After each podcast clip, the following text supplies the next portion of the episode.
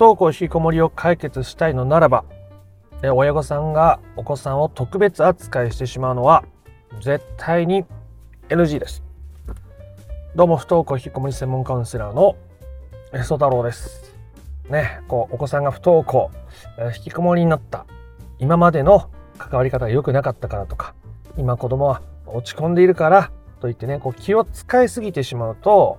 特別扱いになってしまってそれが子供からすると息苦しさとか家での過ごしづらさみたいなものになっていってしまうわけです。親御さんとしてはね良かれと思ってできることって思ってやってることがこう裏目に出ちゃうことって本当によくあるんですよね。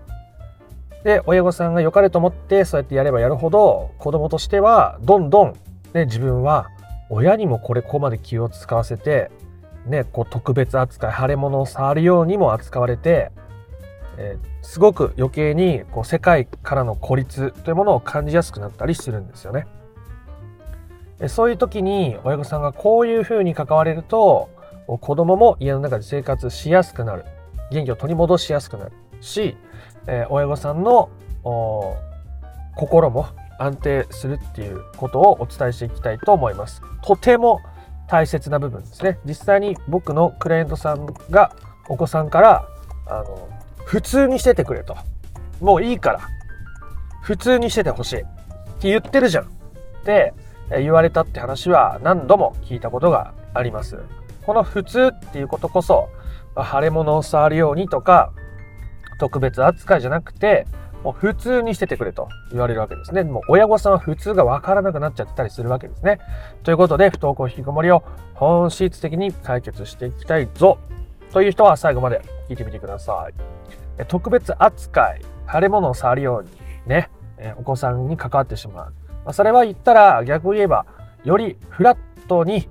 子供と関わるということがとても大切になるわけですね。子供がね、部屋から出てこれないから、食事の準備をしておいてあげよう。ね。部屋の前までご飯を持っていく。リビングのダイニングテーブルの上か、うん冷蔵庫に食事を置いておく。まあ、親御さんとしてなんとか食事をとってほしいっていう気持ちはわかります。ただそれが子供の生きる力を奪うものになっていたんだとしたら、それはお互いにとっておそらく本当は好ましくないものなはずですよね。え子供が不登校引きこもりだからね、えー、家にいてなんだか生活しづらそうだから子供が部屋から出てきやすいようになるべく家を開けてあげよう。私が家にいない時に子供はリビングに出てきたり、シャワーを浴びたり、家の中で、えー、親がいる時よりも自由に振る舞えてるみたいだ。じゃあなるべく私が家にいない方がいいんだろうと思って行動することはあその時に子供が実際に部屋から出てくることはあったとしてもですよそれが余計に問題を難しくしていることさえあるわけです。ね。良かれと思っていることなのに親がまた気を使って出ていった。でそんな時に部屋から出ていく自分。ね。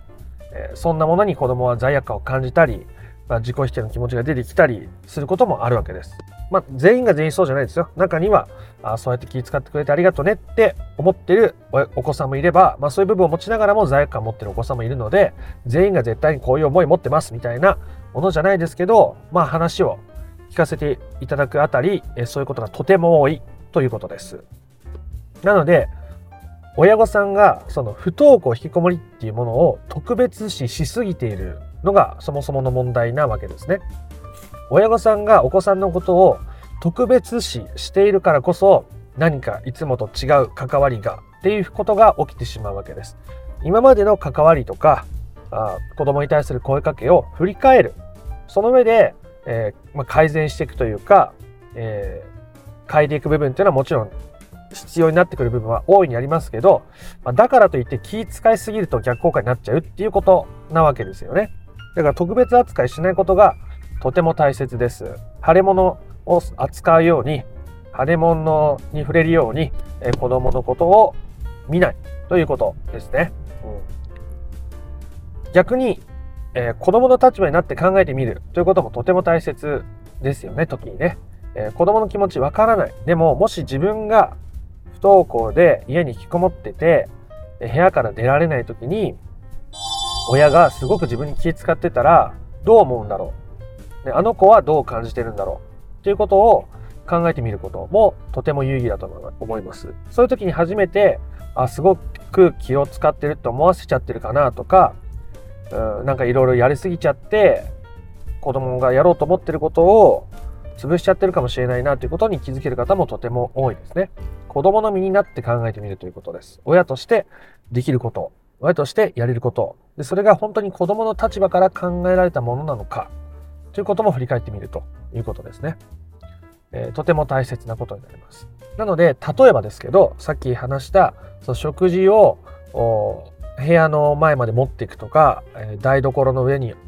出しとくとかあ、そういうことについては、子供から要望があるかどうかがまず大事ですよね。子供から要望がないのにやっちゃってたら、それは先回りになってたりしますし、子供から要望があったとしても、それが親御さんにとってどういう意味を持ってそれをするのか、なんとかご飯を食べてほしいからとか、えー、そういう思いが大きすぎると、こう不安からの行動になってしまうので、えー、なんとかちょっとでも持っていけるようにって言って子供に注ぐエネルギーが大きくなりすぎちゃうわけですよ。そうすると余計に関わり方としては難しい方向に行ってしまうので、そうやって思ってしまう気持ちを受け入れていくことはとても大切。すごく心配だなとか、ね、子供のこう成長する時期に栄養が足らないと、もう心身の発育に影響があったら後で後悔しちゃう気もするし、なんとか食事取れるだけ取ってほしいなって思うとかね。そういう自分の思いを正直に認めて受け入れるってことは大事だし、むしろ積極的に受け入れていった方が、結果的にいや子供になんとか食事とってほしいなっていう気持ちは小さく落ち着いてくれるようになるわけです。ね。そうやって思いながら、あこう食べてくれるかな、出した。でも食べてくれてなかった。ああ、ショック。うーんなんかもっといい方法、なんか好きな料理、食べれるものって何だろうって考える。ね。それ自身が非常に難しく問題をしていってしまうので、よりフラットに考える。気を使わないということが、まあ、すごくシンプルに言うと簡単、必要になってくることなわけです。気を使わないって言ったって今まで普通に過ごしてたら、今みたいな状況になったのにまた元に戻っちゃうんじゃないかって思っちゃうかもしれませんけども、まあ、そこは一つずつ物事を整理していけば必要なポイントっていうのは必ず見つかってくるわけでございます。ね。例えば子供が、あまた違う例を出しますけど、学校に送っていってほしいような感じ。送迎が必要な状態。ね。送っていってほしいって言われる。学校に行けるんだったら、あ送迎してあげた方がいいと思う。ね。送迎する。今日学校行く？送迎しようか？ね？えいう。それが親御さんにとって何にもこう負担じゃなかったら僕は全然いいと思いますよ。全然いいと思います。いくらでも送迎していいと思います。が、それによって親御さんが消耗してたり苦しい感じがしたり、え、なんで送迎するって言ったのにあの子結局降りてこないのとか、え、なんで送迎するって言っていくって言ったのに学校着いたらいざもう学校入っていかないのみたいなことで、えー、こう気持ちが揺らいでしまうのであれば、それはこうフラットな関わり方にはなってないわけですよね。まあ僕も正直そういう部分がゼロなわけじゃないんで、こ娘に対してそうと思っちゃう時も正直ありますけど、でも、まあ、それをなるべく小さく手放しておくってことが大事なわけです。だから、お子さんに対してじゃあ送迎しようかな、ななんか声かけしようかな、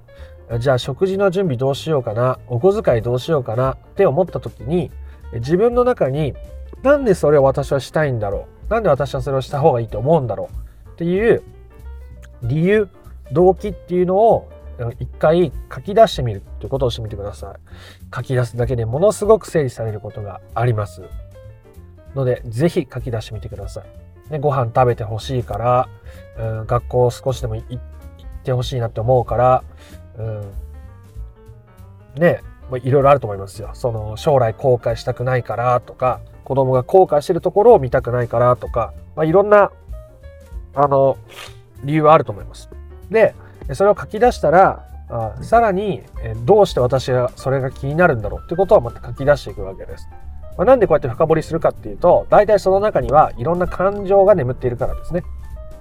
学校に行ってほしいのは、まあ、子供が将来挫折する姿を見たくない。その時に親としてのすごく大きな後悔の気持ちが出てくるんじゃないかなっていう気持ちとか、子供を見ていたたまれない気持ちになるんじゃないかなとか、まあ、そういう感情に行き着くんですね、最終的には。で、私はこの感情が嫌だから、あ子供に対して食事をとってほしいと思うんだなっていうことにも気づけるようになっていくわけですよ。こういう感情を味わいたくないから、あ子供が将来なりたい職業、ね、見つかった時に学歴がないっていうことですごく落ち込んだり後悔したりするのを親として見た見てたらいたたまれなくなるから少しでも学校に行ける可能性を親として高めたいと思って送迎少しでもやれることやろうと思っちゃう。ね、それが悪いことじゃないですけど、そうやって気づけていくこと、私はこういう思いでこれをやってるんだということに気づけることそのものでも、そういう不安とか焦りから来る行動っていうのは小さくなっていきやすいですね。感情を受け入れられているから、認められているからですね。で、えー、子供があそうやってこうなってほしい、ああなってほしいっていうところに不安とか焦りとかがが大きいがゆえにやってるんだとしたら、それは子供に対して、えー、過剰なプレッシャーを与えるものになっていたり、まあ、特別扱いをしているような関わり方になっている可能性が非常に高いので、えー、そういったものはなるべくやめていくことってことが大事になります。ただやめるんじゃなくて、そういう感情を受け入れていくことによってやめられるようになっていくっていうことが本質的な順番ですね。ただやめようと思っても我慢しようとしても無理です。ね。爆発します。それってきっと。で、僕はそういう人をたくさん見てきましたし、え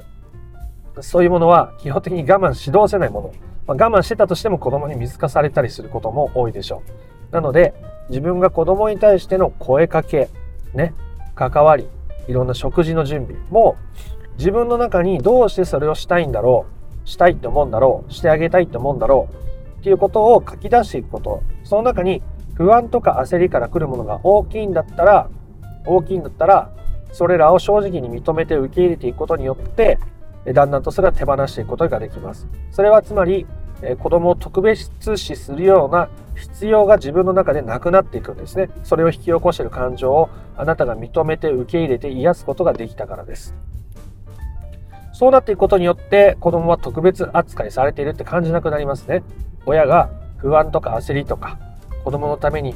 ああだこうだ考えすぎずに過ごせることが子供にとってはフラットに親が接してきてくれているというふうになって子供はより家の中で自由に振る舞いやすくなるわけです。そういうことをしていると、子供が今まで親がいる時に絶対に部屋から出てこなかったのに、リビングにも来なかったのに、トイレにすら行かなかったのに、なんだか最近、なんか出てきてるな、っていうかなんか、挨拶できたな、とか、もっとね、えー、状態の違う方もいらっしゃるので、学校についての話を今まで話せなかったのに、学校のことについて今僕はこうやって考えてるんだとか、私はこういうふうに思ってるんだってことを打ち明けて、開けてくれるとか、そういうことが勝手に起きていくわけですね。親御さんが子供のことを特別扱いしてると、子供は何か言ったら、で、親がまた大きく期待するんじゃないかな。親が大きく失望するんじゃないかな。っていうことを気遣ってくれて、子供は親に言えなくなっていたりします。言わなくなっていたりします。ね。なので、親御さんとしてできるとても大切なことでもあるわけですよね。そして自分がどうして子供にこれがしたいのか、送迎、お小遣い、声かけ、関わり、食事の準備、もろもろを整理していくことはめちゃめちゃに有意義です。意外とこれをできてない方、まあできてない人の方は、まあ、ほぼだと思いますけども、なかなかね、えそれを認めて自分の中にある感情にまで行きつけて、それを手放すっていうことって、まあ、普通に生きてたらそうそうすることじゃないんで、まあ、なかなか気づけないことでありますけど、気づけて手放せるとめちゃくちゃ楽になっていきます。親御さん自身がね。だって自分の中の不安とか焦りを手放しているわけですから。でそれによって子供もプレッシャーを感じづらくなって、自由に振る舞えるようになって、親との信頼関係も取り戻されていきやすくなるわけですから、素晴らしいことですね。ということで、今回は、あ登校引きこもりの子供に親御さんが特別扱いをしてしまうのは、まあ、絶対に NG だということをお伝えしました。時に兄弟間で違う対応されてるって感じることもありますね。お兄ちゃんは不登校でなんだか特別扱いされてるけど、弟の僕がすごく我慢してるんだぞとか、なんで妹のあいつは不登校であんな風に親から色々構ってもらえるのに、頑張って学校行ってる僕が、そんな風に、うん、なんとも親に思ってもらえてないんだとかね、特別扱いをしすぎてしまうと、兄弟間の不平等感につながることもあるので、え、そういったことを防ぐためにも、まあ、必然的に起こさないで済むためにも特別扱いをいい意味でしないということを今回お伝えしてみました。今回の話が良かったなとか面白かったなと思った方は、いいねやコメントをしてみてください。不登校引きこもりの解決法について、えー、順序立てて知りたいよという方は説明欄の URL から公式 LINE に登録してみてください。そちらから不登校引きこもり解決のための三種の神器という動画セミナーを無料でプレゼントしております。チャンネル登録もよかったらしてみてください。では、あなたの不登校引きこもりの問題が、えー、本質的な解決に至ることを心から願っております。また別の配信でもお会いしましょう。ありがとうございました。ソ太郎でした。